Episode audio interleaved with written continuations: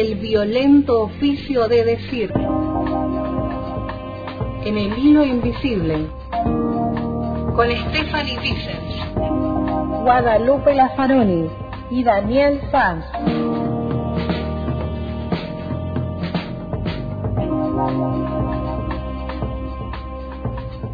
En el capítulo 35 de Enloquecer a cielo abierto, que se llama Animales enjaulados, hay un pasaje donde la madre, enardecida por la angustia, le susurró algo al oído a esa mujer que pocas horas antes había matado a cinco de sus siete hijos. Los había liberado del dolor, les había con ternura entorpecido el sufrimiento y la desdicha a la que se vio arrojada ella misma desde hacía mucho tiempo y aún hoy. Esta mujer que se acerca para abrazar a su hija, le pone el cuerpo a la desdicha, a la tristeza, enardecida por la angustia, pero le susurra al oído, hace una operación casi imposible. Desde ese enardecimiento, desde ese dolor, desde esa furia, se encuentra con su angustia y la angustia de su hija y le susurra al oído. Pienso en las intersecciones que hacen ser a esta mujer género, clase, territorio. Es una mujer, es una madre, es pobre, vive en un barrio, en un pueblo, sabe poco de las enfermedades mentales, pero sabe mucho de querer a su hija, a sus nietas y a sus nietos. Estas intersecciones que la hacen ser esa mujer, pero que también nos vuelven a la pregunta, ¿qué puede un cuerpo? Ese cuerpo de esa mujer quiere y puede abrazar a quien pocas horas antes había matado a sus hijos, incluso a un bebé de pocos meses, para salvarlos. Me pregunto también aquí acerca de el padecimiento resignado que está a un paso de la pasión política, como nos traía Fernando Ulloa, pensar esa jaula en la que se encuentran el padre y la madre de esta mujer, que no es una jaula que encierra, en todo caso es una jaula que retiene, contiene, pero que muestra la furia, el enojo y en ese mismo movimiento la posibilidad de hacer un paso que marque la distancia del destrato, del descuido, de la desatención en la que se vio envuelta su hija, sus nietas, sus nietos, y también ellas, ellos, que no sabiendo, aún así escucharon, atendieron, que no siendo profesionales de la salud mental, aún así supieron y pidieron ayuda. Aún así, aún después de la tragedia, esta madre de un pueblo, mujer, pobre, pudo y quiso encontrarse con su hija, alojarla, y quizás devolverle una mirada amorosa en tanta desesperación y en tanto destrato. ¿Qué pudo ese cuerpo? ¿Qué pudieron esos cuerpos? Algo que quizás nos erice la piel, abrazar a alguien que momentos antes había matado a cinco de sus siete hijos para salvarlos. Macedonio López, Enloquecer a cielo abierto, testimonial y novela.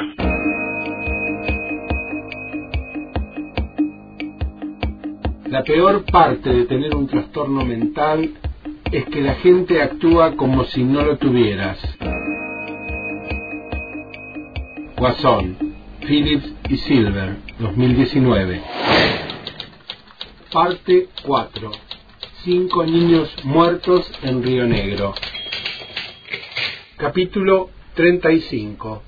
Animales enjaulados.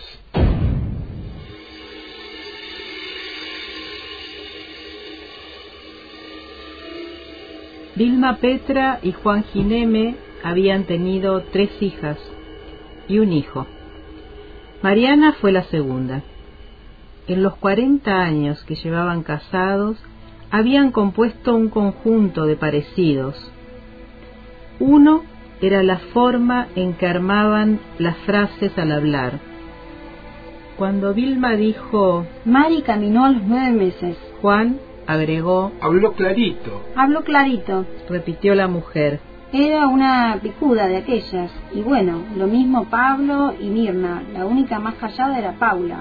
Pero no, Mariana habló. dijo Juan. Vilma era empleada doméstica, Juan albañil, y tenían en las manos el brillo de quienes han trajinado entre las cosas. Cuando entraron en el sótano de los tribunales, vieron a su hija por primera vez desde que fue detenida. Vilma era una mujer vigorosa y estaba enardecida por la angustia. Llorando quiso abrazar a Mariana, pero una mujer policía se antepuso e intentó esposar a la joven. Se impuso Vilma, adelantó el cuerpo, agarró a su hija por la nuca y le susurró algo al oído. La policía le dijo a Vilma que retrocediera y esposó a Mariana, que, con las cadenas puestas, se dejó llevar mansamente del lugar.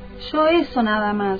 Dijo Vilma, sentándose al lado de su esposo frente al escritorio de los peritos. O sea, cuando se enferma, que hace un año atrás y después lo, lo de ahora. Nada, si no tengo otra cosa para contar. Se secó las lágrimas con el dorso de la mano derecha y apoyó cuatro dedos de la izquierda sobre el escritorio de metal. Sí, nosotros hablamos de esto de un año atrás, del 2002, el 21 de septiembre, en el cumpleaños de Mari. Fuimos para San Antonio Este para visitarla. Cuando nosotros llegamos a la casa, ella, ella estaba, estaba delirando y me habló. Completó Juan. Me habló despacio. Me dijo, papá, no pases porque a esta hora hay un tipo ahí atrás que nos va a matar a todos. Se le inundaron los ojos. ¿Querés que yo les cuente mejor? Dijo Vilma y le apoyó la mano sobre el antebrazo. No, deja. Bueno, eso empezó ahí. Yo decidí, le digo a ella... Señaló a Vilma girando el rostro y estirando los labios. Que se quede en el taxi, que no se baje. Ya se había bajado la otra chiquita de tres años, que es de la otra hija nuestra, que la quería mucho a Mari. Y bueno, entonces nos vamos con el taxi a la comisaría de San Antonio y ahí se bajó ella. Y ahí pide auxilio al que estaba de guardia. El agente llama al móvil que estaba en una bailanta. Era de noche, cuatro o cinco de la mañana.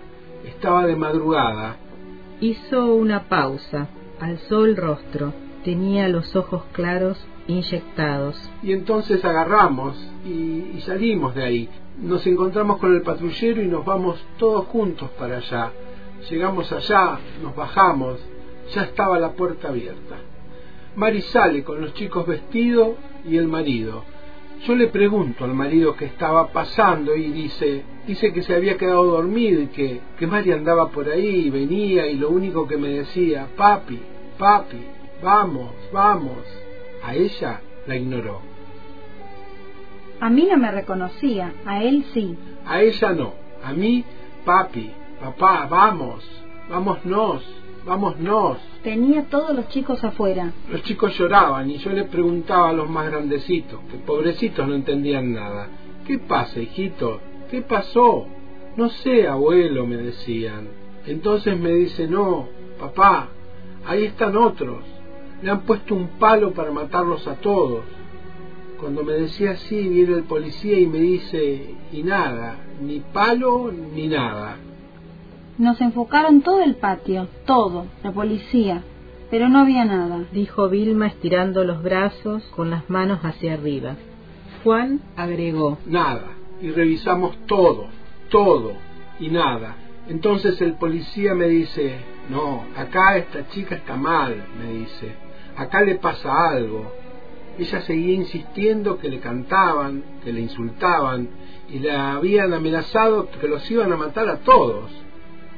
Vilma dijo, Y le agarraba las manos a él y decía, recuerdo que nos dijo, que pasó un auto, dice, cuando ustedes se fueron, cuando vos papá te fuiste pasó un auto y me gritaban del auto, váyanse porque los vamos a matar. Y dice, tiraron el palo atrás, decía, el palo, y yo le digo a él, pero mirá, porque si ella dice que hay un palo, y miraron con la policía y no había nada, nada, el patio estaba limpio, nada.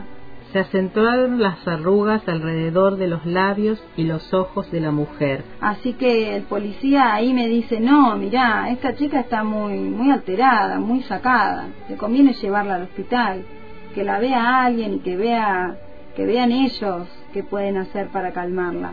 El policía me dice, mirá, yo te voy a pedir la ambulancia para que te la atiendan más rápido, porque si vos vas con el taxi te van a atender no sé cuándo. Yo pensé que estaba, miren, eh, quieren que les diga la pura verdad. Vilma se llevó una mano al pecho agarrando un botón inexistente. Yo pensé que estaba loca, porque yo, a mí, ella no me miraba bien ni nada. A él, a él sí lo conoció de entrada. Vilma no habló por un momento y miró a Juan. Él estaba quieto, con las manos sobre los muslos y los hombros volcados hacia adelante. Ella se quedó en una posición parecida, mirando sin ver la base del escritorio que tenía enfrente. Ese fue el primer silencio sostenido desde que se inició la entrevista.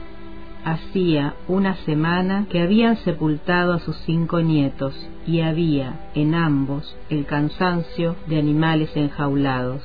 Manuel Herrera, el médico forense que también había guiado la primera indagatoria con Mariana, se aclaró la garganta acomodó los lentes y le preguntó a Vilma ¿Ustedes desde Río Viejo iban seguido a verla? Sí, pero no, no podíamos ir ya cuando empieza a gobernar de la Rúa, ya se despatarró todo. Y bueno, ya no podíamos ir. Él estaba con poquito trabajo y bueno, después se arma ese bochinchón del 2001 y después en agosto ella siempre hablábamos por teléfono pero en agosto ella nos llama y no estábamos. Yo estaba trabajando y mi marido también, y habló con Marianela, la hija mayor de Mari, que vive con nosotros, y le dice que nos diga que por favor que vaya, que vaya y que sé yo, que si no podíamos ir, que vaya el papá, porque ella con el papá era muy pegota. Y no, fue imposible. Y cuando fuimos a verla en el 2002, para el cumpleaños de ella, la encontramos así, y yo la llevé esa madrugada a la guardia del Hospital de San Antonio. Macedonio López, Enloquecer a cielo abierto, testimonial y novela.